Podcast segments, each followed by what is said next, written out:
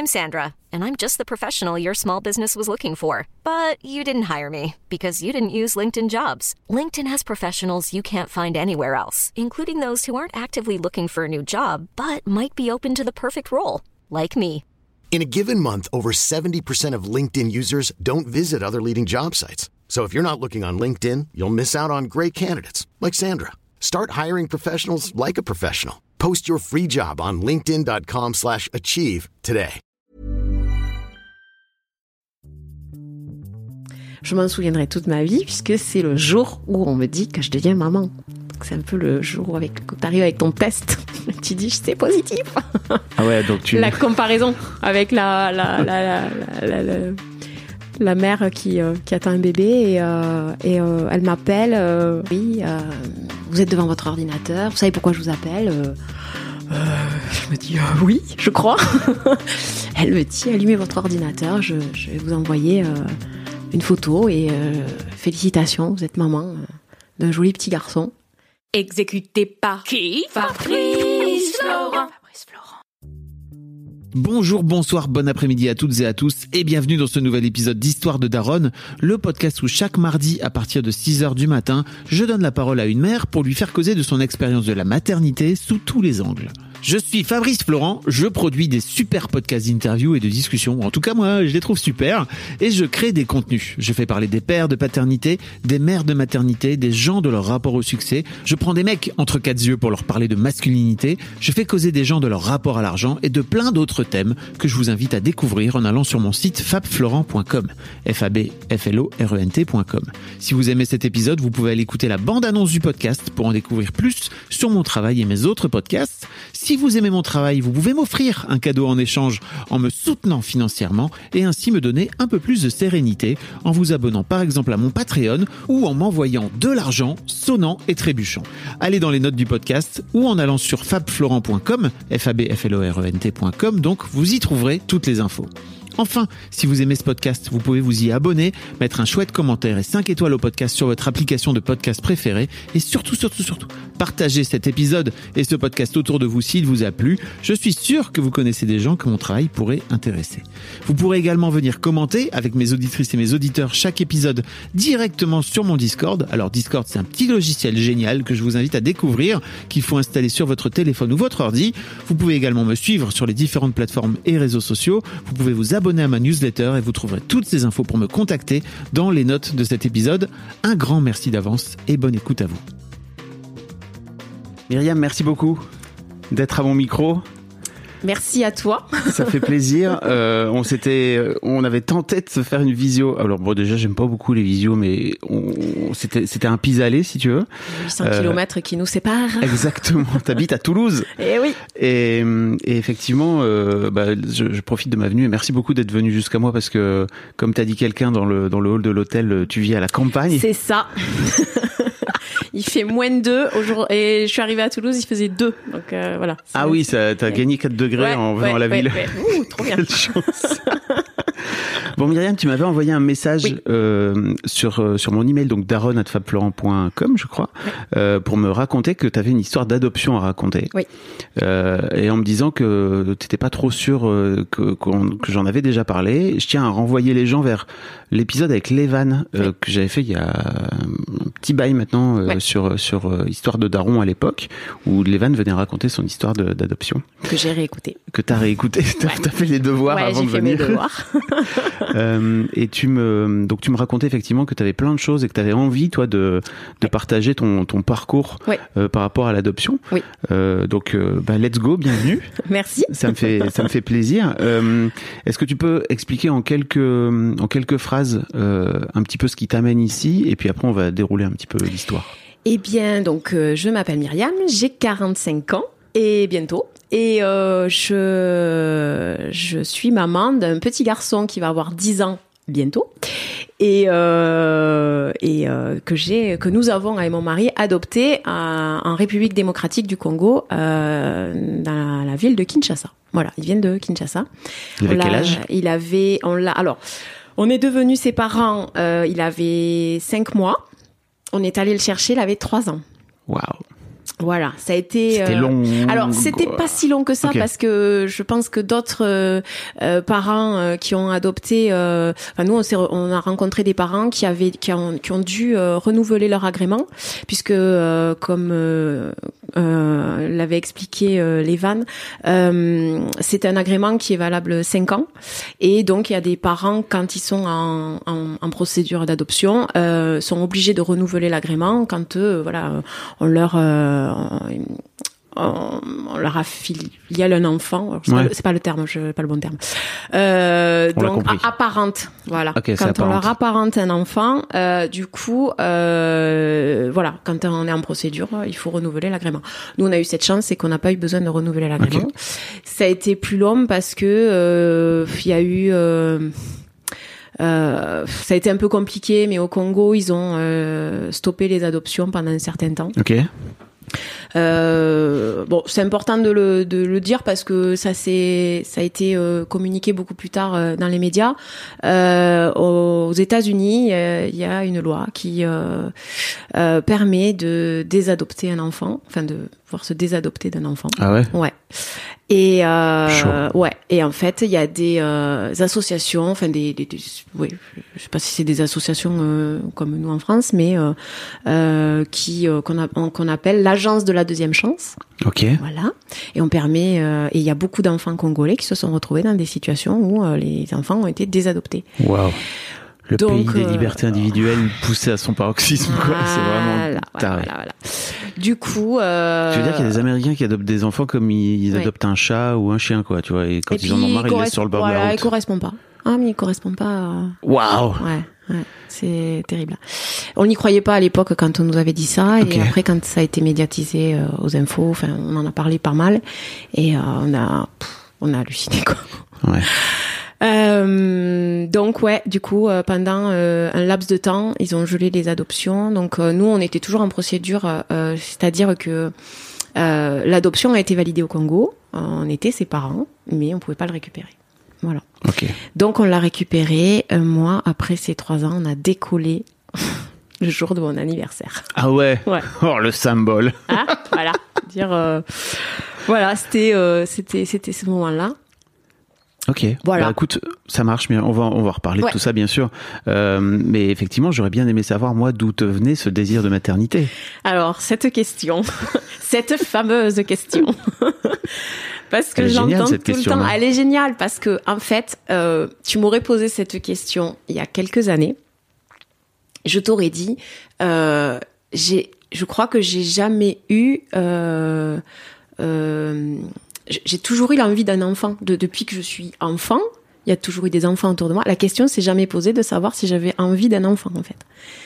Et l'adoption a été magique parce que je me suis posé les vraies questions. Et euh, quand tu peux pas en avoir, et ben à un moment donné, euh, tu es obligé de te dire voilà, est-ce que je fais le deuil de cet enfant ou est-ce que je continue quoi Et euh, voilà, donc pour vraiment répondre à ta question, aujourd'hui, euh, oui, j'ai toujours voulu un enfant, mais finalement, euh, si la vie avait fait que j'en ai pas eu, je crois que je crois que j'aurais pas été malheureuse en fait. Voilà. Et ça c'est euh, important de. C'est bien de le dire et de le verbaliser, ouais, je trouve. Ouais, ouais. Attention, hein, j'adore mon fils et euh, Mais enfin, d'imaginer ma vie sans lui, c'est juste pas possible. Mais aujourd'hui, je serais capable de dire, euh, en fait, toutes les raisons qui font qu'on veut un enfant, euh, elles sont éducatives, elles sont religieuses, elles sont voilà. Mais la vraie, vraie, vraie, vraie, euh, euh, le, le, ce qu'on dit là, le, le, le cycle biologique euh, à Ouais. 25 ans, en fait, euh, c'est complètement faux. Enfin, pour ma part, attention, hein, je parle. Oui, oui, tu pour parles moi, de toi, oui. Euh, c'est parce que en fait moi c'est parce que toutes mes copines avaient un bébé et que je voulais ça ça, Ah oui. ça, ça a provoqué ça chez moi mais l'envie profonde au final euh, je sais pas si vraiment euh, Mm. elle arrive un jour quoi enfin c'est c'est c'est une vraie Bah, c'est question. intéressant, ouais hein. c'est une vraie euh, et je l'ai encore cette Bah, interrogation bien sûr. et je crois que je l'aurai toute ma vie en fait Oui, oui, mais je trouve ça chouette de pouvoir le dire aujourd'hui et de surtout pouvoir l'exprimer. Un peu l'ambivalence, tu vois, de venir dire en fait, je j'aime mon fils et j'aime mon fils plus que tout. En fait, si j'avais pas eu d'enfant, bah peut-être en fait que j'aurais été pas pas malheureuse. non Peut-être. Et... Non, Et je on crois. sait pas parce que ça, ça t'amène à ce moment-là sur une autre vie, mais C'est ça. Je pense que mon désir d'enfance, c'est surtout mon désir de transmettre. ouais. Et, euh, et pour ça, j'ai, la vie m'a bien gâtée. Hmm. Voilà, j'ai bien transmis. Tu fais quoi comme métier? Alors aujourd'hui, je suis, euh, j'ai euh, ma propre entreprise et je fais du ménage. Ok, d'accord. Mais euh, pendant dix ans, j'ai été assistante maternelle. Ok. Et, euh, et la vie, hormis ça, la vie a fait que j'ai eu beaucoup d'enfants autour de moi et que des transmissions, j'en ai eu. Enfin Mhm. voilà, j'ai j'ai plein d'enfants à moi en fait, qui sont pas vraiment à moi, mais mon fils n'est pas à moi non plus, parce que Ah Bah, qu'il soit biologique ou pas, euh, du moment où il sort. vos euh, enfants ne vous appartiennent pas. Exactement. Donc euh, c'est exactement pareil. Si vous voulez avoir un truc qui vous appartient, achetez-vous euh, une console, un téléphone, Exactement. propriété personnelle. Complètement.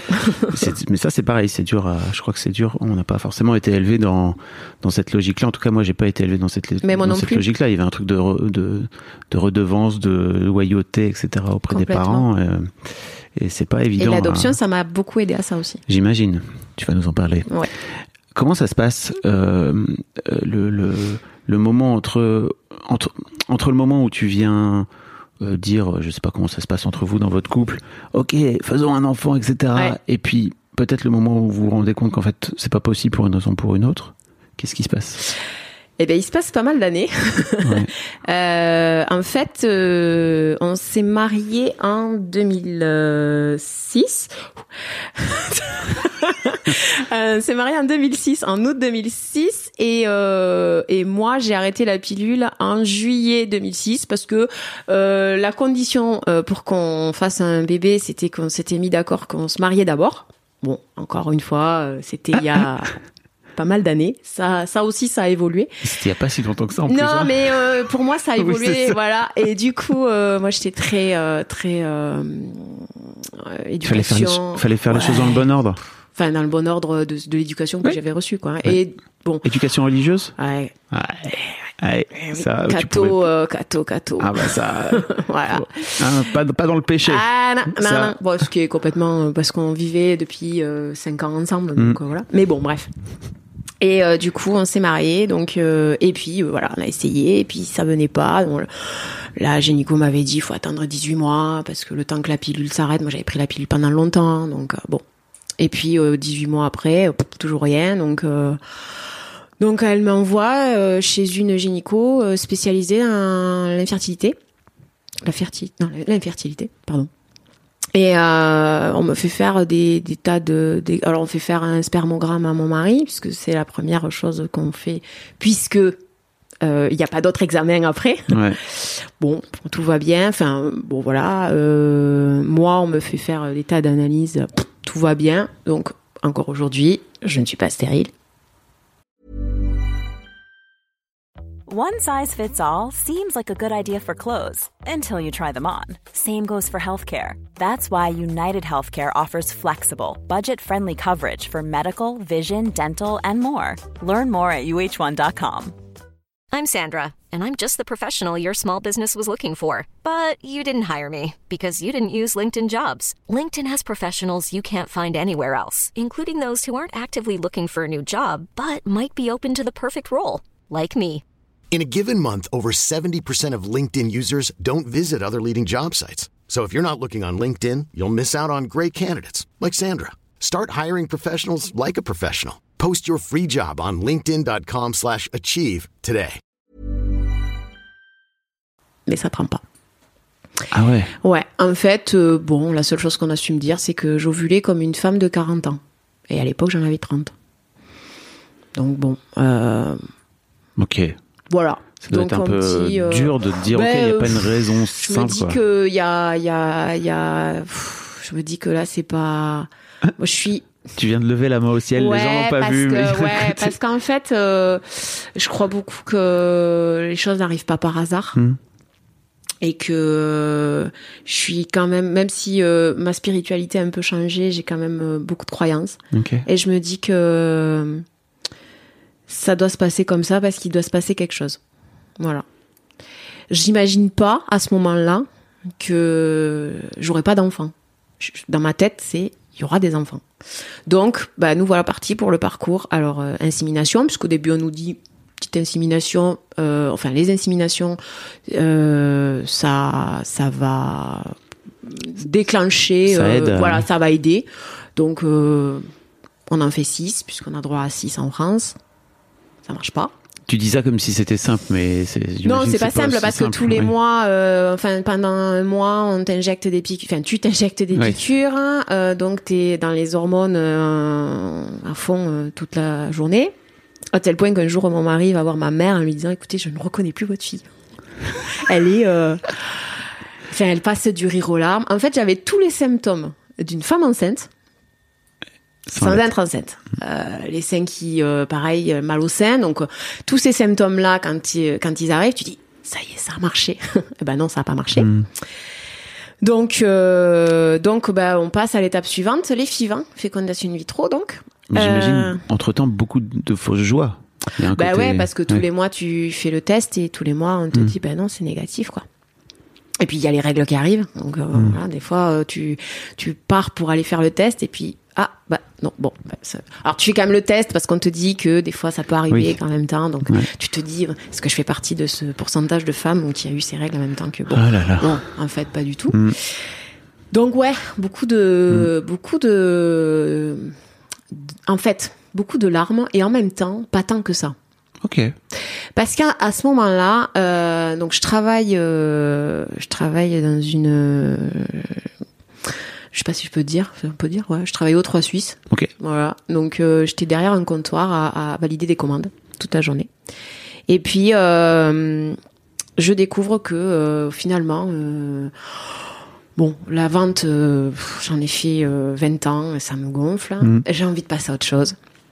Et donc je m'inscris pour passer un CAP euh, petite enfance. Donc si tu veux, il y avait, euh, il y avait ça aussi qui me permettait de, c'était un peu ma bouée de a une forme de sauvetage. projet derrière. Ouais, c'est ça. Sans trop euh, me dire, je me disais j'aime bien les enfants, donc euh, le truc un peu Ouais. de base, hein, voilà. Et puis euh, et puis donc on passe à la FIV. Et puis moi je découvre euh, plein de choses sur euh, sur les enfants, sur euh, le fonctionnement des enfants, sur euh, que c'est pas juste des individus euh, qui poussent et voilà. Euh, il se passe plein de choses dans son cerveau, dans leur cerveau, que voilà, il y a- je découvre des pédagogies alternatives. Je m'engouffre dans Montessori. Je fais une formation Montessori. Je suis fan de tout ce qu'on apprend. Je découvre des choses sur moi aussi. Donc, et tout ça, ça se fait en parallèle. Mm. Euh, je découvre le développement personnel. Donc, j'essaye de me dire, ok, euh, si t'as pas d'enfant là, c'est il y, a- il y a un truc, il y a, il y a un truc que t'as pas encore euh, travaillé. Tu dois travailler. Tu voilà. Ah ouais, il y a, Ouais, je, je il y a beaucoup d'implications. ben, parce que j'essaye de comprendre pourquoi. Ouais, je comprends, oui. Mais sans euh, me dire c'est médical. Je cherche pas une raison, puisque médicalement il y a rien. Oui, c'est euh, ce que je te disais, voilà. c'est que ça doit être compliqué de te Ouais. dire, ok, il n'y a pas de raison médicale, donc euh, forcément ça vient d'ailleurs. Il y a un truc ailleurs. Et euh, il y a ma construction de, de, de femme et, euh, et ce que j'étais enfant, euh, la relation que j'ai eue avec mes parents. Ouais, tu, tu, tu remues tout de ce fait-là. Eh ouais, mais Forcément. à un moment donné, comme je dis, si tu mets pas la main dans le... Hein, tu vas pas pouvoir... euh, bon, Dans le quoi? Je le dis. faut mettre la main dans la merde hein, Ouais. à un moment donné pour pouvoir en ressortir quelque chose de, de, de- de plus fort et de plus voilà. Et euh, bon voilà, moi j'ai j'ai j'y suis allée droit dedans quoi.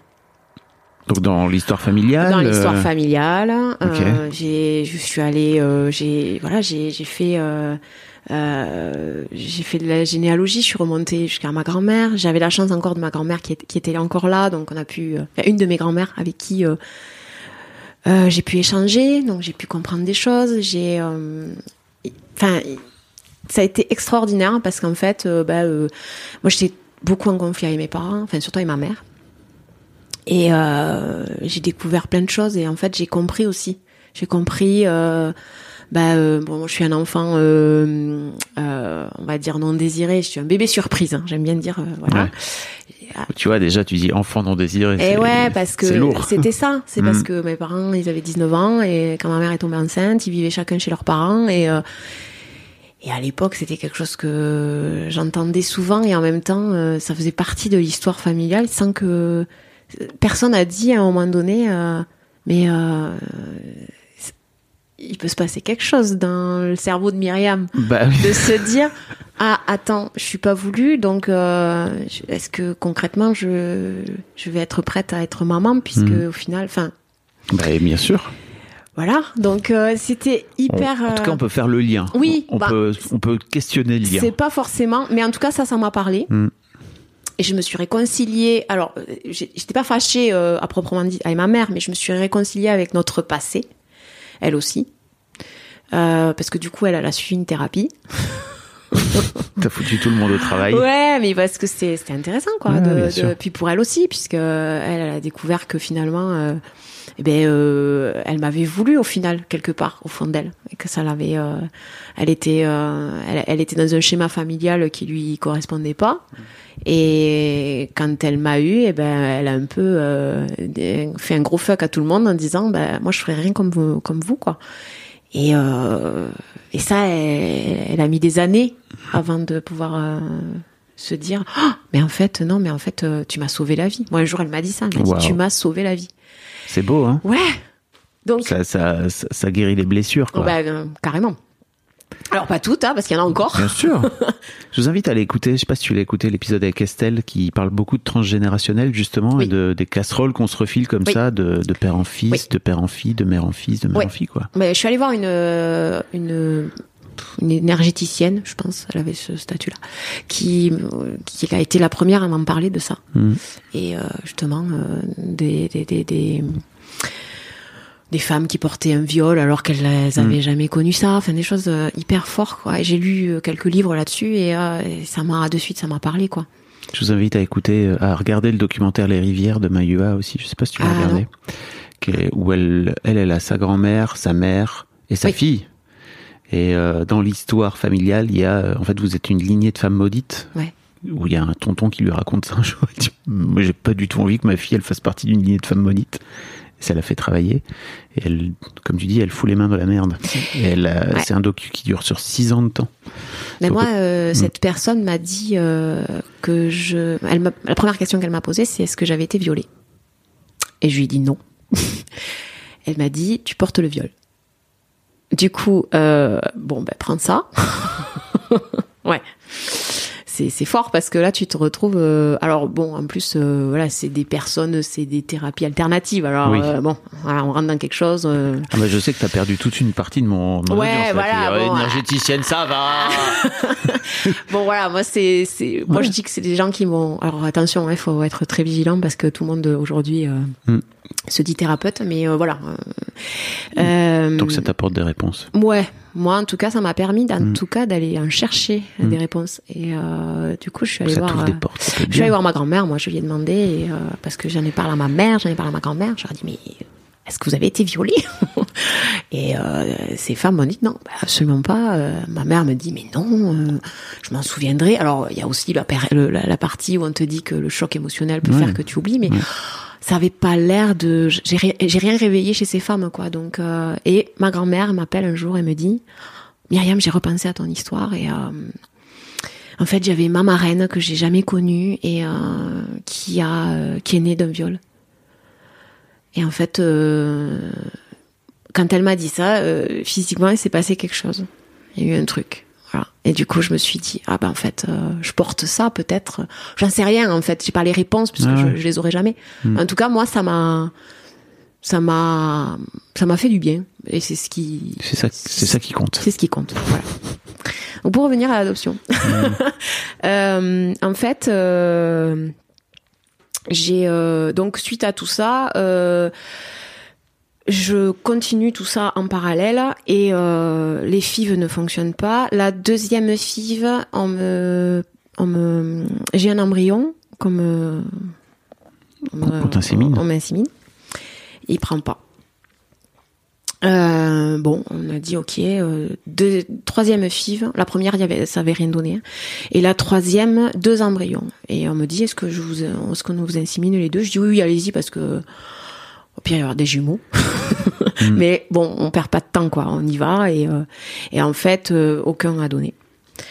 Et donc il m'en restait. Il me restait, euh, il m'avait prélevé un embryon, un, un ovocyte, hein, donc on pouvait éventuellement faire une, trois- une quatrième et cinquième FIV et en fait j'ai j'ai arrêté. Oui, parce que j'allais dire, tu racontes ça comme si euh, t'allais acheter euh, un oui, truc au alors supermarché. ça c'est euh, tous les mois. Ouais. Voilà, ça, ça veut être avec toute la partie euh, que ça engendre, c'est-à-dire euh, voilà, on, donc euh, piqûre tous les mois, euh, euh, tous les jours même. Après, bah, euh, le jour où c'est euh, où il y a la où je où j'ovule, bah, c'est parti. euh, et puis et puis et puis effondrement à la fin parce que ça ça donne Ouais. rien quoi. Et puis on, on, on repart de le, quand on, on te insémine, euh, on te dit euh, c'est un embryon donc t'es enceinte Hmm. tu repars de l'hôpital, t'es enceinte. Donc, bah, euh, tu te mets en mode euh, je vais m'allonger, je bouge plus pendant une semaine. Mm. Parce que t'as envie de protéger, et puis tu lui parles et tu lui dis allez, accroche-toi, euh, c'est important. euh, tu vois, enfin bon, voilà, enfin, tous les petits. Tout ce qu'on peut, on, on s'accroche à tout ce qu'on peut. Mm. Et puis ça prend pas. Et en fait, je dis à mon mari j'ai envie d'arrêter, j'en ai marre parce que je crois que c'est pas ça. C'est on, se, on, on va pas dans la bonne direction. Et euh, il me dit ok. Euh, il me dit on fait quoi? Je lui dis on lance une procédure d'adoption. Et il me dit ok. Alors il faut savoir quand même que quand j'ai rencontré euh, Gilles, donc mon mari, euh, on était jeunes, hein, mais euh, quand on commençait à parler d'enfants, je lui disais moi j'aimerais bien adopter. Et lui m'avait dit attends on va déjà essayer d'en faire un, puis on verra plus tard. Bon, bah, le plus tard est arrivé plus vite que prévu. Moi, j'avais toujours eu ce sentiment que, euh, je sais pas, j'avais, par rapport à la famille euh, dans laquelle je vivais, j'avais eu, j'a- j'allais avoir un, j'ai toujours senti j'allais avoir euh, une, une famille un peu particulière. Ok. Voilà. Et, et ça, ça me plaisait bien. Voilà. Et donc, du Un coup, un peu euh, comme ta mère finalement, c'est ça? Ouais. Ouais, finalement, Mm. ouais. Ah, dans- Oui, d'une dans le- d'une autre façon, ouais. mais ouais, ouais, ouais. Et du coup, bah, nous voilà partis. Donc, rendez-vous au conseil départemental. Donc, il fallait qu'on soit mariés. C'est bon. Et oui, parce qu'en fait, euh, si t'es pas marié, euh, il y en a qu'un des deux qui peut adopter. Ça veut dire aussi que s'il arrive euh, quelque chose à la personne, à l'adoptant, et ben l'autre n'est pas reconnu comme tuteur. Ouais. Voilà. Donc nous, euh, bon, la, problématique ne s'est pas posée. euh, on était, mariés. Euh, donc voilà, on lance la procédure. donc premier rendez-vous à la maison avec une, assistante sociale. Et là, c'est parti quoi. Question, toutes les questions quoi. Et, et mon mari s'est braqué. Quand tu dis toutes les questions, que ça... Bah, euh, des questions sur notre vie privée, sur euh, voilà, c'est, euh, c'est, enfin, moi j'ai pas trouvé ça intrusif parce que pff, je parle assez facilement. La preuve. voilà, c'est, pour moi il y a pas, de, y a pas de tabou, j'ai pas de Ouais. tabou en fait. Voilà. Pour Gilles c'était compliqué parce que bon, et, c'est pas qu'il a. S'il entend ça, il va me dire Coucou Gilles. tu m'as fait passer pour euh, mais euh, ouais, je dis un peu euh, côté macho un peu Oui, côté bah, le bonhomme quoi c'est un bonhomme, Gilles. ouais c'est ça J'ai un prénom de bonhomme, Gilles. C'est Voilà. Gilou, quoi? ouais exactement et du coup Je vois exactement le, le schéma, voilà quoi. et du coup c'est compliqué pour lui parce que voilà Là, elle vient taper dans sa vulnérabilité quand elle vient poser Carrément. des questions euh, sur la vie privée et tout, quoi. Sur ça. la vie intime, etc. Ouais. Comment ça se passe? Oui, bah oui. C'est pas facile, la vulnérabilité chez les mecs, hein. ouais et puis la vraie question c'est euh, est-ce que t'es toi tu toi tu suis ta femme parce que tu veux un enfant mais euh, toi? Où est-ce que. t'en Ouais. es où toi de ta paternité? Waouh. Ça, c'est dur comme question. Ouais, parce que en fait, je crois qu'il sait jamais, mais encore aujourd'hui, il sait même pas. Je suis, enfin, je suis pas dans sa tête, donc je Mm. sais pas. J'ai le sentiment qu'il s'est laissé un peu glisser par tout ça, quoi. Mm. Voilà. Après, euh, aujourd'hui, il a une relation exceptionnelle avec son fils. Bien sûr. mais voilà. C'est- Donc, c'est euh, souvent, c'est souvent les mecs qui suivent euh, Ouais. justement le désir de paternité, le désir de maternité, c'est un vrai truc. Ouais. Et c'est euh, c'est pour ça que j'aime bien écouter Histoire de Daron parce que c'est rigolo de- Ouais. d'entendre. Enfin, c'est drôle, c'est imagé quand je dis drôle parce que c'est pas drôle. Mais C'est intéressant. C'est intéressant, ouais, d'entendre les parents, les pères, euh, parce que du coup, j'ai un peu l'impression des fois d'être un peu dans la tête de de mon mari. Oui. Parce que les mecs, ils parlent tellement pas. Mais bon, le nombre de meufs qui écoutent euh, Histoire de Daron juste pour essayer de comprendre ce qui se passe dans la tête de leur mec. Mais c'est vrai, hein. c'est fou, hein. Alors qu'en fait, Ouais, demande ils pourraient lui juste quoi. parler. c'est ça. Pourtant, on communique beaucoup, Ouais. mais euh, tu vois, il y a encore des trucs où je suis venue dur. je suis venue gratter. Ouais, Et, euh, Je, sais- je sais que c'est dur. euh, Moi-même, je suis sur un chemin de m'ouvrir et tu sens vraiment à quel point la, Ouais. la carapace. La carapace, elle est, elle est solide. C'est ouais. pas une carapace, c'est une armure. hein. Ouais. Et il faut y aller pour, euh, pour Mais enfin, il y a des décennies, des décennies de. de guerre. Mais ouais, enfin c'est De traumatisme lié à la guerre. On a élevé euh, les, les bonhommes. Alors aujourd'hui, euh, c'est c'est chouette quoi. On, on ouvre tout ça. On- Ouais, mais c'est dur. Mais c'est pas évident. Mm. Et du coup, euh, voilà, donc ouais, donc du coup, euh, premier rendez-vous, euh, elle part en nous disant voilà, soit vous changez de De mec. non de de de de, de- de discours, Ouais. soit moi je vais pas vous le donner l'agrément. Ce qui est normal un peu. Ben Elle est là pour ça aussi. Hein, pour elle nous a dit et ça c'est quelque chose qu'on dit souvent. Je ne cherche pas un enfant pour des parents, je cherche des euh, des parents, pour, un, enfant, qui a déjà vécu un traumatisme, qui est l'abandon. C'est pas rien. Donc, euh, remettez-vous en question, et vite. Ok. Bah là, Donc, Gilou, il est là. Ah euh, ben voilà. et, Qu'est-ce qu'elle euh, raconte, cette C'est connasse? Ça. Bah, ce- un petit peu s'est passé. Hein. Il est sorti, il me dit ouais, qu'est-ce que c'est Je t'adore, ça Gilou. Ouais. Je te fais un câlin, même si mais t'es pas là. oui, mais euh, il est, il- ouais. Et puis là, je lui ai dit, je dis non, stop, euh, chut, Mm. euh, c'est pas bon là. Tu, on, change de tactique. Et lui, pendant toutes ces années où t'as justement bossé sur toi et t'as creusé l'histoire familiale, etc., lui, il restait là, il te regardait, il disait Ça, ça va ta vie sinon? Il sait pas lui. Mais au début, il disait euh, c'est grosse connerie ce que tu fais là. Fais gaffe de pas rentrer dans une secte. Ah oui. On en était là. Bah oui, ça. Et Ceci lui, dit, il faut faire attention aussi. Mais... ouais, ouais, ouais. Mais lui, par contre, euh, il m'a rejoint, mais différemment. Et euh, il a fait des marathons. Et en fait, euh, il est allé chercher au fond de lui parce que Ouais. euh, faire un marathon, euh, faut y aller quoi. J'ai jamais fait, mais ça a l'air d'être une. C'est du mental. Et il le dit encore aujourd'hui. il dit Moi, le mental, c'est pas un problème, je l'ai. Parce que voilà. Et il a découvert euh, le développement personnel par le biais du marathon. Ok. Et c'est extraordinaire parce qu'il a découvert des choses tout seul.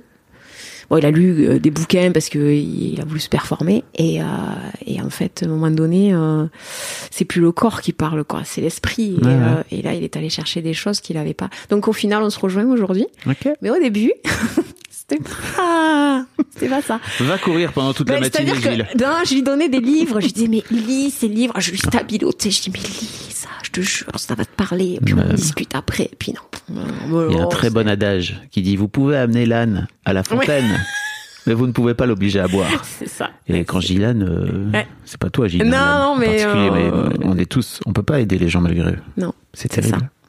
Mais quand tu vis avec et que ton projet, euh, parce que à un moment donné, euh, c'était, ça devenait mon projet, quoi. Mm. Je voulais un bébé et qu'il avait pas intérêt à foirer le truc, quoi. Mais c'était pas votre projet. Bah au début, euh, au début, euh, c'était. Alors, c'est- je dirais parce que là, encore une fois, il va écouter, il va me dire. Ah Non, Pour qui tu me fais Mais passer non, mais c'est pas ça. Non. Euh, Gilles, t'avais le droit de m'envoyer un mail. Hein, non, ouais, exact, déjà. non, je pense que je pense que c'était son projet, mais euh, il fallait que ce soit facile, quoi. Hmm. Voilà, fallait qu'on lui amène un plateau en lui disant. Un enfant sur un plateau. Pof, et voilà. elle est enceinte. Moi, je vais rien gérer pendant neuf mois. Et puis, euh, voilà. Après, je vais me laisser vivre. Avec hein. cet accent du sud en Ouais, plus. petit peu. Donc, euh, ouais. Et, euh, et en fait, là, on te dit, ben non, euh, gars, tu vas être aussi important dans le processus que madame. Donc, euh, nous voilà partis. Donc, je, je, par le biais de mon médecin, je rencontre une famille dans mon village qui a adopté.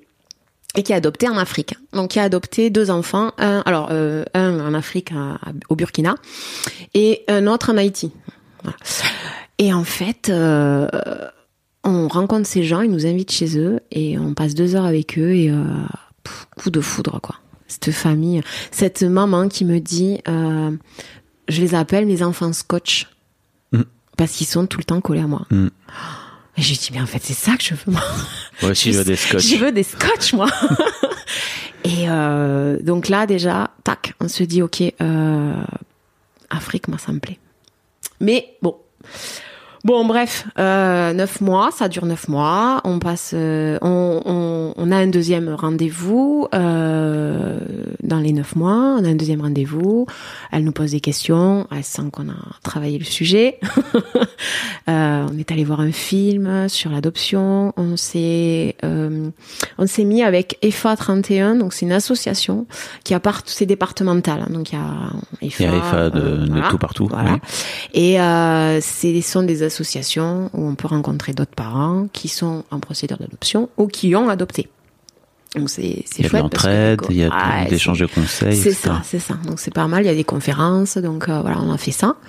Et effectivement, là, on a pris un peu une claque, quoi, parce qu'on s'est dit ah oui, ok. Euh, donc euh, tout, tout, tout le tout le projet de l'enfant, il faut faire le deuil de l'enfant biologique, parce que on part plus du tout de la même façon, en Mhm. fait.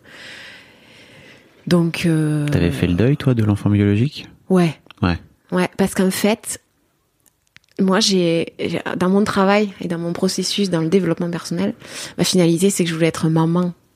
Je voulais pas attendre un bébé, moi. Je voulais être maman. Parce qu'au final, je me suis dit, attendre un bébé, ça dure neuf mois. Ah bah oui. Mais après, c'est toute une vie qui nous attend. Ben, tant pis si j'ai pas l'étape de, des neuf mois. Moi, c'est mon, moi, j'ai envie Bah de oui. me faire appeler maman, en fait. C'est ça la finalité. Justement, je trouve que on focalise beaucoup sur euh, la grossesse dans notre société actuellement, alors que Ouais, il y a la grossesse et puis il y a le lien, le lien, euh, le lien du sang. Je pense que, Ah oui, je oui. pense qu'il y a l'affiliation qui est importante chez certaines personnes. Enfin moi, c'est ce que j'entends aussi. Et euh, bah, c'est le chemin tout tracé. tu ouais, c'est ça. C'est-à-dire que si t'avais pu toi avoir un enfant biologiquement, tu te serais pas posé ce genre de questions. C'est ça. Et ben, c'est exactement Mm. ça. Et moi, j'ai fait ce chemin-là et je me suis dit, c'est chouette que je me sois pas posé ce genre de questions, en fait. Parce que euh, la question de à qui il va ressembler, euh, parce que ça, c'est pareil, quoi. À la décliner, on est obligé de, oh, oh, qu'est-ce qui te ressemble? Oh, qu'est-ce qui ressemble au papa? Ou- Qu'est-ce que c'est chiant. Ben, après, ça peut faire plaisir, parce Bah, que, euh, quand J'ai on- jamais compris pourquoi, ils- Ouais, bon, pourquoi les gens me disaient euh, ça. Il y a, Alina, elle te ressemble. ouais, mais bon. Bon, je vois pas. Après, c'est, c'est, je sais pas, après, euh, il y a peut-être de l'ego, se dire, ah ouais, c'est un petit bout de moi, c'est un petit quelque chose, voilà. Ah bah ça, il y a beaucoup d'ego hein, dans le fait de faire des enfants. Moi, moi, j'ai envie de dire, euh, mon fils, à part la couleur de peau, c'est, euh, c'est nous, hein. Je l'aurais fabriqué, j'aurais fabriqué, à part la couleur de peau, j'aurais fabriqué ce personnage. C'est incroyable. Alors, il y a du mimétisme, et puis, il n'y a pas que ça. Moi, je pense qu'il y a aussi une part de, euh, de, de, de, d'inexpliqué, quoi. On revient à la spiritualité, donc Ouais. c'est ça. Moi, je crois qu'un enfant, il nous choisit.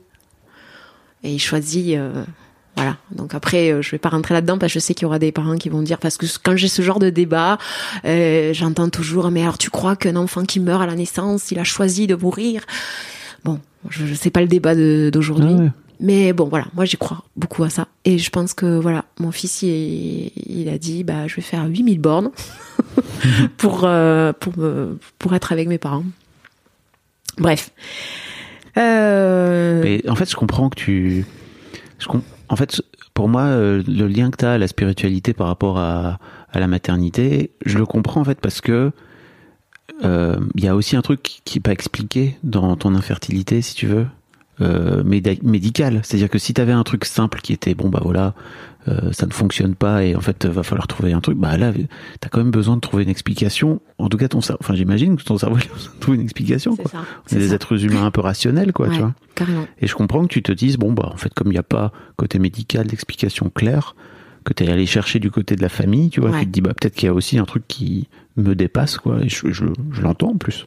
Alors que je suis pas trop là-dedans, quoi, tu vois, même si je, je, je commence à, je cherche un petit peu, je me dis que forcément, il y a des trucs qu'on comprend, enfin, qu'on sait pas, on sait pas tout, quoi, tu ouais, vois. ouais, ouais. Mais peut-être une quatrième dimension. Il y a peut-être euh, des univers alternatifs. Peut-être que le multiverse existe. J'en sais rien. Ouais. Mais c'est intéressant de se poser la question, en tout cas de le Ouais. regarder. Mais je comprends, tu vois, je comprends que tu te dises, euh, ok, il y a, il faut, faut aller chercher une explication un peu euh, qui dépasse peut-être juste le rationnel, quoi. Moi, ça m'avait, ça m'a beaucoup aidé. Moi, j'imagine. Et tant que ça t'aide, en fait, en vrai, c'est cool. C'est ça. C'est, c'est ça. Pour moi, le vrai problème de la spiritualité, c'est plutôt le prosélytisme, quoi. Tu vois, de venir expliquer aux gens que c'est Mm. comme ça, que c'est pas autrement, tu vois. C'est, Ouais. c'est, mais c'est pas du tout ce que tu es en train de faire. Tu es en train de raconter ton histoire. Ouais, voilà, c'est ça. Voilà, je, voilà, c'est pour ça que je veux pas euh, euh, que les gens s'insurgent dans, dans ce que je suis en train de dire. C'est Ouais, juste ouais. de dire voilà, moi c'est comme ça que je l'ai vécu et après chacun, euh, voilà. Euh, du coup, Donc, vous avez fait votre deuxième, euh, deuxième rendez-vous. ouais, et puis bon, voilà, là, avez là elle dit que c'est ok, que bon, euh, elle commence à nous apprécier, puis euh, moi je comprends aussi qu'elle fait son boulot, quoi, que c'est pas quelqu'un qui est contre nous, c'est oui. juste elle a besoin et elle nous le dit, elle nous le verbalise.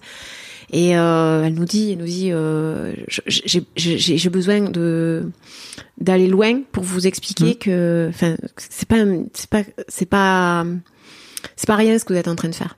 Gilles, Ça ça, va mieux par rapport à. Ah, Avec tout ça, il comprend. Ouais.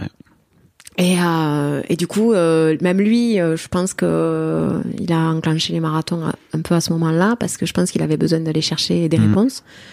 Et bon, lui, il a trouvé les siennes. Bah c'est oui. super. Mhm. Et, et voilà. Et donc, bah, les neuf mois passent et on a l'agrément. Et donc, la question, c'est de savoir euh, vers où on se dirige. Donc, euh, au début, on, on va vers euh, pupille de l'État. Euh, donc, euh, tous les six mois, on a un rendez-vous avec une euh, assistante sociale au conseil départemental. Donc, ça dure une heure. elle voit où on en est. Bon, elle pose des questions, voilà, tout ça. La pupille de l'État, on est bien d'accord que c'est des gamins français. C'est français, voilà. sont-. C'est des par département. C'est ce qu'expliquait euh, Lévan dans, dans, Oui. dans son histoire. En fait, voilà, c'est euh, nous, on, on a, on est, on a fait euh, Haute-Garonne puisque on est en Haute-Garonne. Enfin. voilà. Euh, du coup, on fait par le département et euh, bon, il faut savoir qu'il y a euh, en moyenne, hein, c'est une moyenne à l'époque parce que ça a peut-être changé. euh, Il y a 10 enfants adoptables pour euh, 600, plus de 600 couples adoptants. Mhm. Bon, euh, là on se dit, ok, euh, concrètement là, euh, enfin, il y a plein de choses qui me, plein de réflexions qui me font. Et ces enfants qu'on a rencontrés avec ses parents euh, qui viennent d'Afrique euh, et d'Haïti, je me dis, est-ce qu'on pourrait pas prendre rendez-vous avec la conseillère, euh, avec la la- l'assistante sociale euh, de l'international, parce qu'il y a un service à l'international. On prend rendez-vous avec elle. Elle nous demande, euh, donc elle a, euh, elle voit notre projet euh, dans le l'agrément, puisque l'agrément, nous on a demandé un enfant le plus petit possible. On n'a pas d'enfant, donc évidemment. Mm. Et là, euh, elle nous sort euh, plusieurs euh, dossiers. Elle nous dit voilà, il y a à l'heure actuelle, hein, donc le Burkina, c'est pas possible parce qu'ils ont fermé les frontières. Elle nous, je crois qu'elle nous dit le Mali à l'époque. Elle nous dit, enfin, elle nous- donne plusieurs pays, dont le Congo et enfin RDC. Oui. Et elle nous dit là où il y a des bébés, euh, beaucoup adoptables, c'est en RDC. Donc, euh, on, elle nous met en lien avec une OAA. Alors, c'est là que je sors mon petit papier. Une OAA. Une OAA. C'est un organisme autorisé pour l'adoption. C'est comme une ONG, mais version adoption. Donc en fait, c'est euh, voilà un organisme. euh, donc c'est accrédité par le gouvernement. C'est pas une association lambda euh, comme on a pu avoir avec l'Arche de Zoé à l'époque. Oui. Voilà, donc c'est quelque chose de bien bien carré. Et c'est ce qu'on voulait. Donc on rencontre cette OAA qui est à Chinon, à côté de Tours, pour ceux qui savent. Oui. Voilà. Et euh, donc, euh, on a un, un- un rendez-vous euh, collectif Mhm. et on a un rendez-vous individuel. Et le rendez-vous individuel dure trois heures. Et au bout de trois heures, elle nous dit Ok, vous êtes des candidats pour nous, on, on vous, on, on vous garde. Donc nous voilà partis, on monte un dossier avec eux. Donc elle nous explique que voilà, ils nous, ils- en, en, moyenne, euh, ils nous, euh, on devient, euh, on est d'être en lien avec un enfant Oui. au bout de dix mois. Ah d'accord. Donc en On moyenne, êtes... ah, c'est à peu près dix mois d'attente. Voilà. pour qu'on ait pour qu'eux ils aient- voilà c'est une moyenne parce qu'évidemment euh, ça va dépendre des orphelinats des enfants euh, Ouais. y a euh, voilà qu'il y a l'adoption et après elle nous dit il faut compter entre 12 et 18 mois pour pour euh, que les papiers se mettent en place parce qu'après euh, il y a des papiers à signer avec enfin plein de choses à faire avec le gouvernement congolais euh, et puis le gouvernement français et, euh, bon voilà. C'est c'est un peu après là c'est carrément administratif. Ah, ouais. Bah, ça fait partie du, du... du processus voilà c'est comme ça euh, voilà. Et euh, au bout de dix mois à peu près donc c'était l'année d'après euh, je m'en souviendrai toute ma vie puisque c'est le jour où on me dit que je deviens maman. C'est un peu le jour où avec t'arrives avec ton test. Tu dis c'est positif. Ah ouais, donc tu... la comparaison avec la la la la, la, la- mère qui euh, qui attend un bébé et euh, et euh, elle m'appelle et c'était rigolo parce que j'étais avec aujourd'hui la marraine d'Andrea qui est mon fils donc. Et du coup j'avais plein d'enfants je, je tenais les enfants dans la je- j'étais assistante maternelle Mhm. à ce moment-là et euh, le téléphone sonne et vous êtes devant votre ordinateur vous savez pourquoi je vous appelle Euh, euh, je me dis oui, je crois. Elle me dit allumez votre ordinateur, je, je vais vous envoyer une photo et félicitations, vous êtes maman d'un joli petit garçon. Et j'en ai encore des frissons. et, et ce moment-là, c'est incroyable parce que l'ordinateur, je n'arrive pas à l'allumer. et la photo arrive, mais comme euh, Comme, comme si l'Internet c'était en, Ouais. en 1995. Ouais, c'est ça. Mm. Et je me dis, c'est- fou, quoi. Et je vois arriver cette petite bouille. Et euh, bon, évidemment, je me mets à pleurer. euh, elle me dit alors, euh, je dis, il est trop beau. Mm. Parce que ça, il y a ça aussi, c'est que j'avais une grande question. C'était quand je vais avoir une photo, est-ce que je vais l'aimer cet enfant? Est-ce que je vais le trouver beau? Est-ce que est-ce qu'on peut dire qu'on le trouve pas beau? Enfin, c'est des, questions bêtes, mais euh, et ça, c'est des questions que j'avais posées. euh, et euh, on m'avait dit, c'est c'est normal. C'est normal de se poser ce genre de questions. Et elle me dit, vous verrez, il y a, il y a tout un processus qui se met en place. C'est un peu, voilà, le, le bébé qui sort du ventre et... alors, ça doit exister des mamans qui disent, ah, mais qu'est-ce qu'il est laid, mais j'ai pas entendu ça encore, ou peu. Et je me dis, euh, qu'est-ce que, enfin voilà, qu'est-ce que ça va me faire, qu'est-ce que, voilà. Bon, évidemment, la photo est arrivée, euh, l'enfant le plus beau du monde. euh, et euh, Gilles était au travail, donc il y avait donc mon ami à côté, on était en pleurs toutes les deux, Mhm. voilà. Donc j'appelle, j'appelle Gilles. Et il était en voiture. Il me- je lui dis t'es où? Il me dit je suis sur la route. Je dis arrête-toi. Il me dit pourquoi? Dis arrête-toi. Il s'arrête. Il me dit qu'est-ce qu'il y a? Ben, je lui dis euh, t'es l'heureux papa d'un petit garçon. Pardon. C'est encore les. Et là un blanc et pareil quoi. Il était dans l'émotion. Et euh, il me dit waouh quoi. euh, Enfin voilà ça y est quoi. Euh, ça y est. Je vais aller faire un marathon. J'ai dit ça y est, ça y est, on est parents quoi. Et et bon, on est parents, mais en même temps euh, pas encore quoi. Oui. Parce que là, il faut enclencher toute la procédure et euh, administrative du coup, tamponner, passer au tribunal. euh, enfin bref, tout le Mm. tout le tout ce qui va se faire en- ensuite, qui va durer, qui va durer, qui va durer de, de trois- deux ans et demi. Deux ans et demi. euh, et puis, euh, en décembre 2000, euh, 2015, euh, avec cette histoire donc de Oui. ils ont gelé les adoptions et tout ça, donc on était toujours dans cette dans cette incertitude. Alors il faut savoir que bon. il y avait des photos partout d'Andrea, hein, puisqu'entre temps, tout, à chaque fois qu'il y avait une mission, il prenait des photos. euh, les il nous a envoyé les photos. euh, on a, on a, on n'a pas rencontré Andrea avant. On lui a pas parlé. Ah, vous étiez même pas allé le voir Non, zéro non. fois. Non, parce que euh, après ça dépend des pays, Oui. mais avec ce pays, quand on y allait, c'était juste pour récupérer l'enfant et euh, rentrer à la maison. Ok. Euh, du coup, en fait, on a Vous l'aviez eu au téléphone? Non. Rien, rien du tout. Oh là là. Donc lui il grandit avec des être- photos. Ça doit être particulier. hein. Lui, lui, de votre côté, lui de son côté, pardon, il a, il a vos photos aussi. Il a des photos, Ouais. on lui envoie des photos, on lui envoie des doudous. euh, moi, je fais pas mal de couture, donc je lui fais pas, je lui fabrique des trucs, je lui fais envoyer. Enfant noyé sous les doudous.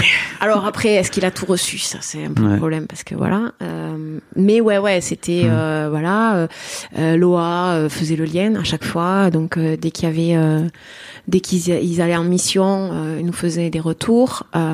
Sauf qu'à un moment donné, bah, euh, comme il y a ces, ils gèlent tout, euh, il y a plus rien qui rentre, il y a plus rien qui sort. Donc, euh, faut savoir que l'argent qu'on donne quand on ouvre un dossier, parce qu'il faut en parler de ça aussi, c'est c'est tabou. Il y a Les gens qui pensent qu'on achète un enfant, sauf que non, c'est pas le cas. Oui. Euh, on permet, on permet euh, à l'orphelinat de survivre en fait. Sauf que là, à ce moment-là, ben, euh, quand ils gèlent tout, ben, il y a plus rien qui arrive et du coup, les enfants euh, ne mangent quasiment plus. Ils font un repas par jour. Donc moi, dans mon village, je monte une asso pour euh, fa- faire on fait un repas caritatif et l'argent on l'envoie à l'association. Alors on essaie de chacun dans chaque parent essaie de faire quelque chose pour pouvoir permettre aux, aux enfants, à nos enfants et aux enfants de l'orphelinat de survivre un peu. Donc voilà. Waouh. Euh, ouais, c'est c'est c'est un an et demi, deux ans, deux ans et demi, c'est c'est avec tout ça, c'est c'est Oui. c'est lourd quoi, c'est lourd. Et puis euh, voilà, nous on a annoncé à toute la famille, euh, Andrea va arriver parce que voilà, et tout le monde a des photos de la fa- de- d'Andrea. Euh, Dès qu'on reçoit une photo, on la transmet à tout le monde. Donc euh, Andrea il grandit euh, sur euh, sur les sur les cheminées, sur les photos de sur les photos des cheminées des grands-parents. Donc il grandit quoi. Et on l'a toujours pas, mais c'est c'est c'est notre fils. Voilà, il s'appelle, euh, il porte notre nom de famille. euh. Alors il s'appelle pas Andrea encore, il s'appelle Israël. Ok. C'est nous qui lui avons euh, offert ce prénom. Euh, donc voilà, donc euh, Israël grandit. Voilà. Et puis en décembre 2015, Loa m'appelle en me disant bon, écoutez, là ça devient hyper compliqué. sachez que si vous voulez vous désengager avec cet enfant et qu'on lance une procédure avec notre pays, on peut le faire. Et là, mon mari m'a dit, mais c'est hors de question. c'est notre fils. Et c'est là que les marathons, ça sert bien. le mental. Ça va être long, mais c'est pas grave. non, voilà, lui il me dit, euh, on va en chier, mais c'est pas grave. Mhm. Euh, on y croit, quoi. C'est notre gamin, il va arriver.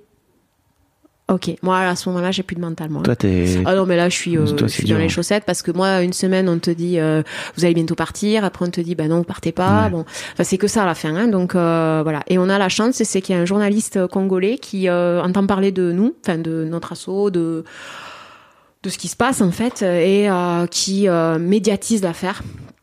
Alors, je sais pas si c'est ça, mais en attendant, ça bouge. Certains parents commencent à partir au compte de gouttes. Des parents avec qui j'étais en lien commencent à nous dire ça y est, on part. On a les, les visas, on peut partir. Donc euh, l'espoir renaît.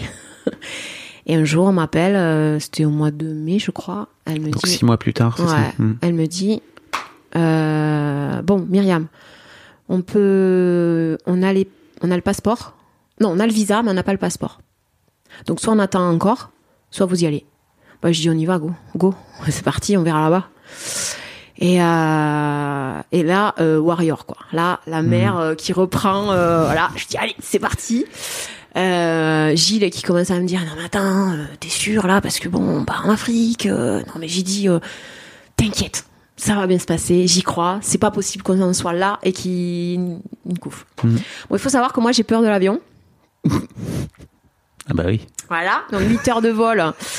Donc là, ben, je me fais aider euh, avec un sophrologue. pour- Ah, je croyais que t'allais Non. dire, je, je- Non. je me suis enfilé une bouteille de whisky. Ouais. Hop là. Pardon. Pas loin, Pas loin, pas loin d'une pas bouteille. loin du tout. Euh, ça, ça a été le retour. qui était très drôle aussi. Euh, pas loin, ouais. Non, non, on m'a aidé. voilà, donc euh, on prend le temps de mettre en place les billets, de faire la demande des visas, c'est un peu long et tout ça. Euh, on nous dit, bah vous décollez le 11 euh, juillet. Je suis née le 11 juillet, Mm. donc là, euh, pff, là je me mets à pleurer, je me dis bon, si ça c'est pas un signe. Donc nous voilà, nous partons euh, et euh, on atterrit, euh, on atterrit, enfin voilà, on- pff, là-bas nous, moi, euh, une espèce de, pff, je sais pas, je, ça y est, je suis chez moi, quoi. Je sais pas pourquoi. Je suis jamais allée en Afrique. euh, je suis flippée de la vie. Et là, alors qu'à côté, euh, j'ai un bonhomme qui a peur de rien et là qui me dit attention à ça, fais attention à, parle à personne. Enfin voilà, c'est vraiment. Détends-toi, Gilles. Ouais, c'est ça, c'est ça, c'est ça.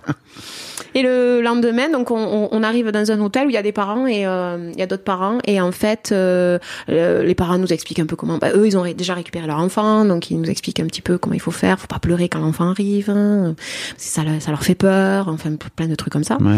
Et en fait, on était au moment de, de manger et euh, on devait nous amener le petit dans la journée. On nous avait pas dit quand et et donc euh, le restaurant était euh, était ouvert et, euh, et en face de moi il y avait un petit portillon et on voyait le, le portillon s'ouvrir et, euh, et Gilles qui discutait qui était dos au portillon. Et là je vois je regarde et je dis faut pas pleurer faut pas pleurer faut pas pleurer. Je vois une dame avec un petit garçon dans les bras. Et là je vois un- je vois mon fils quoi. Et euh, je regarde Gilles et je dis bon ben ça y est c'est pour nous. Il me dit ça y est ça y est. On se lève et euh, bon voilà. Et et pareil quoi le petit euh, quand il nous voit donc la la personne qui nous l'amène c'est la directrice de l'orphelinat et par chance c'est notre avocate aussi. Ok. donc en fait euh, elle elle tient l'orphelinat avec son mari qui est pasteur. Ok. voilà. Et donc euh, donc elle elle monte avec nous dans la chambre d'hôtel pour faire la présentation euh, et en fait Andrea me donne la main de suite on avait on avait des ballons euh, gonflables. Du coup euh, il joue au ballon avec euh, le petit le petit accroche de suite et euh, elle reste quoi une demi-heure? Au bout d'une demi-heure elle nous dit euh, bon euh, je vous laisse. Elle nous donne les papiers euh, et puis elle s'en va et, et il la suit pas. Parce qu'on avait peur de ça qu'il allait la suivre. Et en fait il a juste regardé où elle allait et puis il est revenu avec nous. Et à partir de là encore une fois mes croyances me font dire que il était prêt et qu'on était prêt pour ce, ce jour-là quoi voilà ce- cette rencontre c'était nous quoi Parce Voilà. qu'il avait trois ans, c'est il ça venait de faire trois ans Hmm. il était petit Il était petit. et puis il parlait pas français. Alors il parle, il, il comprenait, mais il parlait le lingala. Voilà. Donc, euh, alors, euh, par contre, il comprenait parce que c'est un pays francophone, donc Ouais. euh, ils comprennent le, le fran- il comprend le français. Donc euh, nous, comme on comprenait pas, il nous montrait du doigt quand il voulait quelque chose. Extrêmement euh, intelligent. Alors, euh, pas pour dire que c'est le mien, mais mon fils. extrêmement intelligent. Ouais. Et elle nous l'a dit. Elle nous a dit, c'est un enfant très intelligent, mais avec un fort caractère. Ok. Ouais, elle a dit, ouais, un peu comme nous. quoi. C'est bon, tout va bien. Ouais, j'avais pas pris la mesure du caractère, en fait. hein. On reste dix jours. Et au bout de dix jours, bah, le temps de finir les papiers, euh, de faire le, le passeport et tout ça, et on rentre à la maison. Donc on nous avait demandé est-ce que la famille euh, ne vienne pas nous envahir à Oui. la maison parce que euh, voilà, il faut créer un cocon. Il faut créer l'espace d'abord. Et puis surtout, euh, faut créer le lien avec l'enfant parce que faut pas croire qu'il nous donne la main et qu'il nous dit je t'aime parce qu'il répond à nos je t'aime à nous que ça y est, c'est acquis quoi. Ça dure un certain temps. Et moi ça je je, je me suis dit non, c'est bon, le nôtre c'est à part. Oui. Oui. Bon, ben non, en fait, euh, voilà. Sauf qu'à l'aéroport, euh, tout le monde est venu parce que personne, enfin, euh, tout le monde est parti après, hein, mais mais tout le monde est venu parce qu'il fallait le rencontrer, quoi. Bah oui. Voilà. Ça faisait Donc, deux ans et demi, trois ans, quoi. Vous Puis attendiez. ça faisait dix ans qu'on était, Oui. qu'on attendait d'avoir un enfant, donc voilà. Mon père, il, il a pas du tout. euh, En fait, il y a que ma mère qui nous suivait dans cette aventure parce qu'elle y croyait. Et mon père, euh, il me le dit encore, il me dit moi j'attendais qu'il soit là. Parce que je voulais pas être déçue je, émotionnellement et tout ça. Ah, les émotions et les hommes. C'est- c'est Toujours clair. un ride. Et quand il est arrivé, euh, bon ben ça y est, c'est tout. Il est là. tout le monde l'a touché, c'est bon, il est là. Ouais, c'est sûr. Voilà, donc à partir de là, euh, l'aventure à trois a commencé. Et, euh, et c'était c'était chaud quoi. C'était chaud au début. Chaud comment?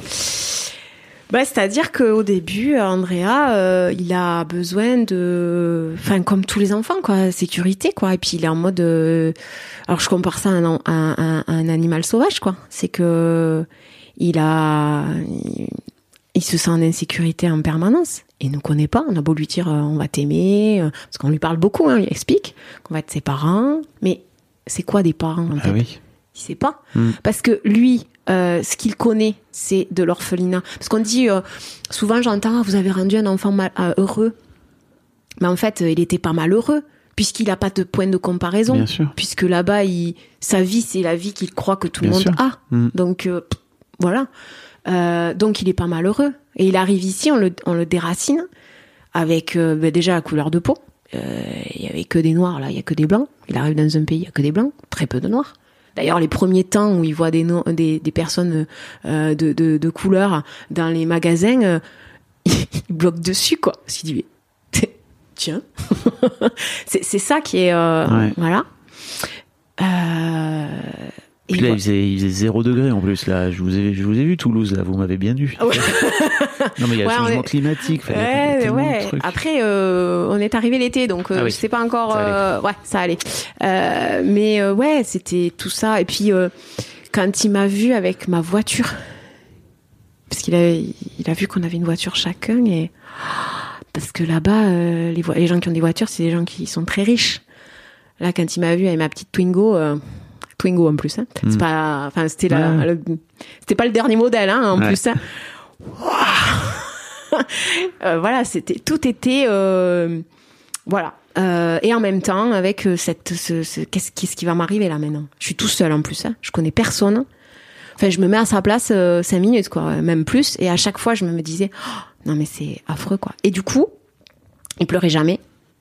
Par contre, tout était, tout était euh, quand ça, quand on lui disait non, quand on lui disait qu'on n'était pas d'accord, bah, il se mettait en colère et il se mettait en mode défense, quoi. Donc, bah, il tapait, il mordait. Euh, c'était, et puis Gilles a, a, a pris deux mois euh, parce qu'il avait cumulé, il avait, il a réussi à cumuler ses congés et, euh, et son congé paternité et du coup il a, il avait pris un- un- deux mois. Donc les deux premiers mois ça allait, on était deux à gérer. Mais après il a, il a dû reprendre le boulot et moi je suis restée à la maison. Andrea je l'ai pas mis de suite à l'école euh, parce que je voulais vraiment euh, Mm. bah, profiter de lui à fond quoi. Sauf qu'à un moment donné, euh, un soir, je suis enfin, rentré et il m'a trouvé par terre en pleurs et je lui ai dit, j'y arrive pas, j'y arrive pas, il faut. Là, il m'a dit, ok, je pense que le petit doit retourner à l'école parce que, enfin, retourner, Doit aller à l'école, aller à l'école. mais re- doit retourner en collectivité en fait, parce que il n'avait connu que ça, que la collectivité. Du coup, quand il s'est retrouvé tout seul, bah, les angoisses euh, de, de, de la solitude qu'il ne connaissait pas. Il faut savoir qu'ils étaient euh, 100 gamins pour 100 mètres carrés. Oui. Et ouais. Donc euh, du coup, se retrouver seul, il a une chambre pour lui, bah, euh, on a fait cododo quoi. Bon, il a 9 ans et demi, on fait encore cododo. Pas tous les soirs. Ok. ouais, c'est la, la séparation est compliquée encore. Oui. Euh, La nuit, euh, c'est compliqué. Ok. Pourtant, on, fait- on travaille dessus. Hein. Ouais. Voilà. Donc voilà quoi, ça a été euh, voilà. Et du moment où il est allé à l'école, euh, ça a commencé à s'apaiser. Alors il y allait que le matin, mais euh, moi déjà ça me permettait de souffler. Bah j'ai fait un peu mon baby blues, on va dire. hein. Ouais.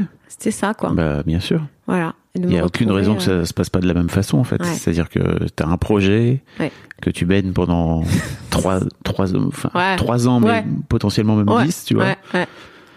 Forcément, quand ça arrive, euh, la fin, tu te dis, bon, c'est quoi la suite? Il faut que ça se passe tout C'est bien ça. et tout. Et en fait, c'est pas, c'est- ça se passe jamais comme tu l'as imaginé. Non. Tu t'étais fait des films, toi, tu t'es fait des plans, tu t'étais imaginé des euh, trucs, c'est ça? Bah, pff, comme tout le Bien monde, sûr. je crois. On idéalise un peu la maternité. Puis moi, j'étais assistante maternelle. Donc, des gamins, euh, j'en voyais tout le temps. Moi, m'occuper d'un bébé, absolument aucun problème, quoi. hein. Euh, Ouais. J'ai, voilà, euh, gérer les émotions parce que du coup, en, en travaillant sur des pédagogies alternatives, bah, j'ai commencé à m'intéresser à la CNV. J'ai commencé à Communication non violente. Voilà, communication non violente. J'ai, euh, je faisais de la couture, donc je fabriquais des objets sur les émotions. Euh, j'ai fabriqué un petit personnage qui changeait d'émotion, donc pour faire travailler avec les enfants. Donc Ouais. ça marchait super, sauf avec mon fils. Et je comprenais pas. Je disais mais pourquoi ça marche pas? Sauf que juste il avait pas les mêmes codes, euh, Ah bah oui. les codes culturels déjà. Mm. Et puis, euh, et puis, et puis, et puis, et puis, puis il y avait pas de.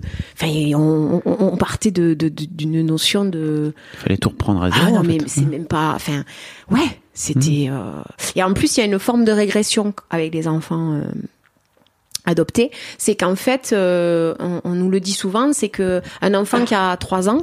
Euh, comme il veut tout recommencer avec ses parents, ben, il repart de la naissance. Donc, euh, un enfant euh, de 3 ans n'a pas forcément les émotions d'un enfant de 3 ans. Il va, c'est, c'est, c'est dégressif, quoi, en fait. Aujourd'hui, euh, Andrea va faire 10 ans bientôt, et il y a des moments où, au niveau des émotions, c'est, c'est hyper compliqué encore. Voilà. C'est, on- il apprend, ça va de mieux en mieux parce qu'il communique. Et puis, on a, on a appris ça. Mais euh, ouais, il y a des périodes où euh, bah, euh, il agit comme un enfant de, de 7-8 ans, quoi. Pas comme un enfant de 10 ans. Comment ça se passe? Aujourd'hui, Oui. Ah, aujourd'hui c'est formidable. C'est euh, c'est euh, c'est c'est un enfant, euh, c'est un enfant, euh, c'est un enfant classique, Voilà. comme tout le monde. Euh, son rêve à lui, c'est d'être un ado. Voilà, Voilà, il a, une grande ambition dans la vie. Il va être ado. Ah oui. Voilà, euh, et il a des attitudes d'ado. Il parle comme un ado. Il a, il est en CM1. Il a encore un an, un an et demi euh, de primaire et, euh, enfin, je le mettrai au collège euh, sans problème. hein. Il est, il- voilà, c'est émotionnellement, bah voilà, il y a des choses à travailler parce que voilà, il, a. Andrea, euh, il a ses blessures, il aura toujours ses blessures. Hein, c'est euh, voilà, ce besoin d'exister qui est très très fort. Euh, donc, bah, par ce biais-là, il, a des fois, il a des comportements, voilà. Il a besoin de, ouais, il a besoin d'être le premier. Il a besoin d'être euh, toujours le plus beau, toujours le, voilà. Je rigole parce que il a sur ses jeux vidéo quand il se crée un compte, c'est Andrea le BG. Voilà. Ça résume assez bien euh, l'enfant que j'ai. Voilà. Après, il est, euh, il est top. Il est hyper intelligent. Il piche tout. Il est, il est très mature. hein. Alors c'est ça le paradoxe, c'est qu'il est très mature dans plein de choses, Ouais. sauf les émotions qui des fois un peu se, Mm. se mélangent. Une forme d'immaturité. Bon, on y travaille. hein. Voilà, de temps en temps, on fait des petits rendez-vous avec la psy et voilà quoi. Et toi, ton comment t'as embrassé ton rôle de maman alors? Bah, j'ai appris avec lui en fait, hein. Bah, comme tous les parents, en Oui. fait, c'est ça. Mais ouais, j'ai euh, j'ai appris avec lui. J'ai appris que bah, euh, j'avais beaucoup de d'idées reçues et au final, euh, bah, ça ça ça a tout euh, ça a tout balayé parce que parce que déjà je devenais maman et euh, d'un enfant dont je, que je n'ai pas mis au monde. Donc il y avait ces deux paramètres qui étaient quand même importants. Et euh, même si aujourd'hui euh, cette notion d'adopter, euh, euh, on en parle avec lui, il veut pas en parler. Ah oui. Ouais, lui pour lui c'est euh, on est ses parents. Alors ça ça viendra peut-être plus tard, l'adoption, la- l'adolescence, j'appréhende un peu. Ou pas, je sais pas en fait. T'appréhendes un peu? Ouais, j'appréhende parce que forcément les émotions vont être euh, encore plus violentes puisque voilà, on sait, on sait comment. euh, Enfin, pour ceux qui s'intéressent au cerveau de l'être humain, à l'adoption, à la- à l'adolescence, c'est C'est un feu d'artifice environ. c'est complexe, Ouais. voilà. Et puis bon, parce que j'ai été une ado, hein, moi aussi, que voilà, Gilles aussi, et que si on fait le, le mix de tout, bah, on se dit, Ouh, je pense que voilà. Mon père me disait souvent, euh, s'il y a un bon Dieu là-haut, j'espère qu'il t'en fera baver comme tu m'en as fait baver. Cool. Un jour, je lui ai dit, t'inquiète, t'as été entendu. Il me dit, ah non, mais je voulais pas dire ça, mais ah bah si, tu l'as dit et je pense que tu seras entendu. Après, bon, je veux pas mettre de ma charrue avant les bœufs, j'en sais rien. S'il faut, euh, il va, ça va glisser, ça va le faire, quoi. Et qu'on a mis euh, tout ce qu'il fallait. Comment t'appréhendes euh, Parce que Levan le racontait qu'il y avait un. Alors, je sais plus si sa fille, je crois, Oui. qui, qui, qui a voulu retrouver Oui. euh, ses, ses parents Ses biologiques. parents biologiques, Ouais. euh, enfin, euh, son, son fils avait, euh, avait son- retrouvé sa, ma- sa mère biologique et qu'il appréhendait par rapport à sa fille. exactement. Alors, euh, nous, euh, la situation est un peu plus complexe hein, parce que c'est une pupille de l'État euh, de RDC, déjà. Quand ils ont fait une... une ils ont fait des recherches, euh, ils n'ont jamais retrouvé... euh, c'est un monsieur qui l'a amené à l'orphelinat et qui... Voilà, Qu'il a déposé là. qu'il a et- déposé là. Lui, il a dit pas connaître l'enfant. C'est un peu flou. On sait Ok. pas trop euh, comment. euh, voilà. Et quand on a voulu retrouver ce monsieur, on l'a jamais retrouvé. Voilà. Voilà ce qu'on sait. Donc moi, ce que j'ai fait, c'est que tous les papiers, tout ce que j'ai mis, tout ce qu'on a pu avoir, j'ai un dossier à la maison avec la photo d'Andrea Petit. Et je lui ai dit, euh, quand tu seras adulte, pas à l'adolescence, quand tu seras adulte, je te le donnerai, c'est à toi, c'est pour toi. T'en feras ce que tu veux. Voilà. Si un jour il veut retourner en RDC, bah, il retournera en RDC sans problème. Moi, pour moi, je suis assez. Ça a évolué ça aussi. J'appelais euh, la la femme qui l'a mis au monde, je l'appelais la sa, sa génitrice. Et aujourd'hui, euh, c'est sa maman, c'est sa c'est sa mère, c'est sa première mère, sa première maman. Parce que bah, grâce à elle, je suis devenue maman en fait ça a bien changé, mon, mon raisonnement a changé. Tu veux dire que ton, ton rapport à cette femme Ouais. a évolué Bah ou oui, avant tu la voyais plutôt comme une fonction euh, c'est ça. de, de, de mettre, mé- mécanique. de mettre au monde Ouais, voilà, c'est Voilà. ça. Et aujourd'hui, c'est euh, c'est euh, c'est grâce à elle que que qu'il est là, quoi. Donc euh, T'as eu besoin de faire ce tra- tu- sens que ça, ça a apaisé un truc en toi euh, que tu C'est venu naturellement en fait. Ok. Je me suis pas vraiment posé la question. Ça a été, euh, ça a été ouais, à un moment donné. euh, je pense que c'est au travers des personnes qui me posent des questions. Et à un moment donné, j'ai dit bah pff, en fait, euh, ma sœur m'a offert un, un, un, CD de de Cabrel. Et euh, il a une chanson dont je ne connais plus le titre, mais il faudrait que je la retrouve. Euh, euh, et d'après ce que j'ai compris, je crois que je sais pas si Cabrel a adopté ou je sais pas. Enfin, il parle de ça, de cette histoire où il dit merci à cette femme qui l'a mis, qui a mis au monde cet enfant. Et ça, ça m'a bouleversée parce que je me suis dit ah mais oui en fait. Enfin, faut pas la prendre comme une. on n'est pas en compétition en fait Mm. Elle est voilà les conditions ont fait qu'elle a mis au monde un enfant dans quelles conditions on ne sait pas mais voilà aujourd'hui cet enfant est né et que grâce à elle euh, ben on est devenu un papa et une maman voilà J'avais une question pour toi. Mm. Euh, pour moi, l'un des trucs les, je- je- en tout cas, un truc que je projette moi, euh, c'est comment tu fais toi en tant que couple de personnes blancs. Alors, j'imagine que ton mec est blanc aussi. oui pour, je sais pas, anticiper ou euh, vivre le racisme potentiel que votre enfant va vivre, quoi. Ouais, c'est une vraie question parce que en, en ce moment, euh, en ce moment, je me la pose énormément. Euh, on sait, malgré que on pensait être prêt, mais en fait, on sait pas à quel point, parce que j'avais pas, il y a plein de choses que j'avais pas envisagées, mais des choses des fois d'une banalité. Hmm. Et euh, je, je, je, il y a deux jours, j'écoutais, euh, j'écoutais un humoriste, hein, euh, alors j'ai plus le nom, Lenny, Lenny, je sais plus, bon, voilà, il, il est hyper intéressant parce que justement, il fait de l'humour avec ça. Ouais. Et du racisme banalisé un petit Mm. peu. Je Qui est un humoriste noir, donc Lenny, c'est ça. C'est ça. Mm. Et du coup, il a, il a parlé à un moment donné de qu'on dit que les, les Noirs avaient une réputation d'avoir un gros pénis. Andrea me l'a dit il y a pas longtemps, en rigolant, en me disant, je sais plus, on entendait, je sais pas quoi. Il dit, de toute façon, on le sait, les Noirs, ils ont une réputation, euh, on a, on a un, gros pénis. Et ça nous a fait rire sur le moment. Et il y a deux jours, bim, j'entends ça. Et en fait, il explique d'où ça vient, tous ces, toutes ces, ces, voilà, choses que je ne savais pas, puisque je ne me suis en fait jamais posé la question, Bah oui. Puisque je n'ai jamais été confrontée à tout ça. Mm. Et merci la vie, parce que voilà, beau cadeau.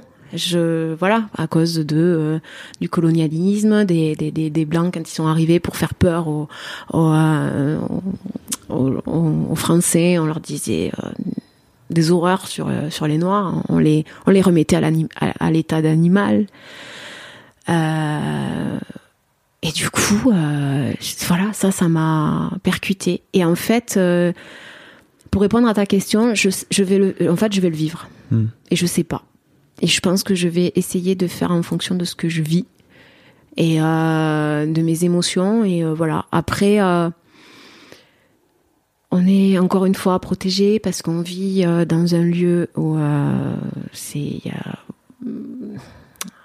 pour le moment, et il connaît pas trop encore. Il entend parler du mot Ah ouais.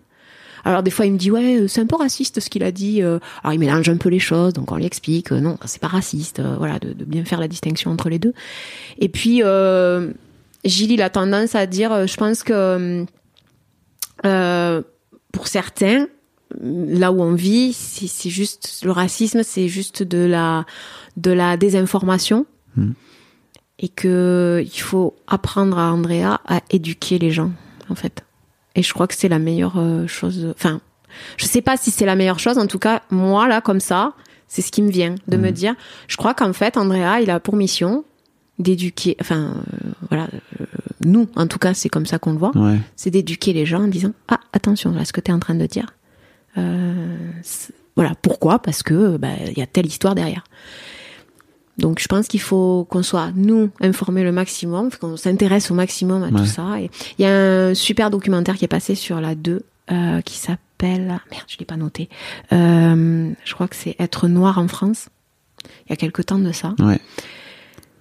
Ah, pareil quoi, qui m'a bouleversée parce que parce que ce qu'on faisait subir à des enfants, notamment euh, le choix de bébé, on, on, on met en on met en lumière, on, met un enfant euh, face à deux poupons, un blanc et un noir, et on demande à l'enfant de choisir, et à chaque fois, l'enfant noir choisit un poupon blanc parce qu'il est plus beau. Ça, ça m'a ça m'a Mhm. choqué. Voilà. Et ça, tout ça. Mais ça, je, jamais je m'y serais penchée Ouais, ouais. si j'avais pas eu un enfant noir. Donc aujourd'hui, la question, euh, ouais, elle est. Je vais grandir avec ça, Ouais. en fait. Vous allez vous éduquer. et- Exactement. Et je crois et- que c'est une belle, euh, une belle expérience. Et, euh, et puis si on peut éduquer les gens. Euh, ben, c'est pas le mot éduquer parce que ça fait un peu. euh, mais ouais, c'est de leur dire attention, là. Pas, c'est pas. Ouais, en tout cas, c'est de questionner parce que souvent le reste, C'est de la peur, c'est de la peur de l'autre et C'est ça. si ça peut, si, vous pouvez au moins questionner à travers vos, vos, vos propres, vos propres cheminements, euh, les, les, les, les réflexions des gens, c'est intéressant, quoi. C'est ça. Après, euh, après euh, culturellement, Andrea, il a plus du tout. euh, il a plus. euh, pour lui, il est, il est, euh, il est du village. Il est, de- Ouais. il est dit, c'est notre enfant. Il, Mm. il se pose pas de questions. Il y a des fois, euh, quand on lui demande, mais t'es né où? Il dit, mais moi, je suis né à Kinshasa. Mais il en parle pas, quoi. Mhm. Il en parle pas, parce que pour lui, euh, il veut une, il veut de la normalité dans sa vie, Mhm, bien sûr, ce qui est c'est normal, logique. finalement. Voilà. Merci beaucoup, Myriam. J'ai une dernière question pour toi. Euh, si jamais ton fiston écoute ce, ce podcast dans 10 ans, il aura 19 ans. Oui. Ce sera un grand gaillard. Euh, Qu'est-ce que tu as envie de lui dire? Eh ben, euh, moi, je vais lui dire merci déjà de nous avoir choisis. merci de nous avoir choisis. Merci de nous avoir euh, fait vivre cette expérience de, parentalité. Parce que tout est expérience. hein, et que, et que voilà, c'est, ça a été, c'est notre plus beau cadeau. Ça, ça m'a appris que c'était pas le but de ma vie, mais qu'il a été, euh, il m'a appris à justement à, à avoir d'autres buts dans la vie. Et euh, voilà, il m'a et que je l'aime très fort, mais ça il le sait, je le lui dis tous les jours. Un grand merci, Myriam, pour, pour ton Merci à histoire. toi, C'était merci. chouette. Un grand merci à vous d'avoir écouté jusqu'au bout. Pensez à rejoindre le serveur Discord pour venir commenter avec le reste de ma commu. Je vous trouverai tous les liens dans les notes de cet épisode. Et si mon travail vous plaît, je vous rappelle que vous pouvez m'offrir en échange un peu de sérénité en vous abonnant à mon Patreon ou en m'envoyant de l'argent en vous munissant de votre CB. Vous trouverez tous les liens dans les notes de cet épisode également. Bonne fin de journée et j'espère à très bientôt pour un nouvel épisode de podcast. When you make decisions for your company, you look for the no brainers. And if you have a lot of mailing to do, stamps.com is the ultimate no brainer. It streamlines your processes to make your business more efficient, which makes you less busy. Mail checks, invoices, legal documents, and everything you need to keep your business running with stamps.com. Seamlessly connect with every major marketplace and shopping cart. Schedule package pickups and see your cheapest and fastest shipping options from different carriers. With rates up to 89% off USPS and UPS rates. And with the Stamps.com mobile app, you can take care of mailing and shipping wherever you are. Make the same no-brainer decision as over 1 million other businesses with Stamps.com. Sign up with Code PROGRAM for a four-week trial, plus free postage and a free digital scale. No long-term commitments or contracts. That's Stamps.com. Code PROGRAM.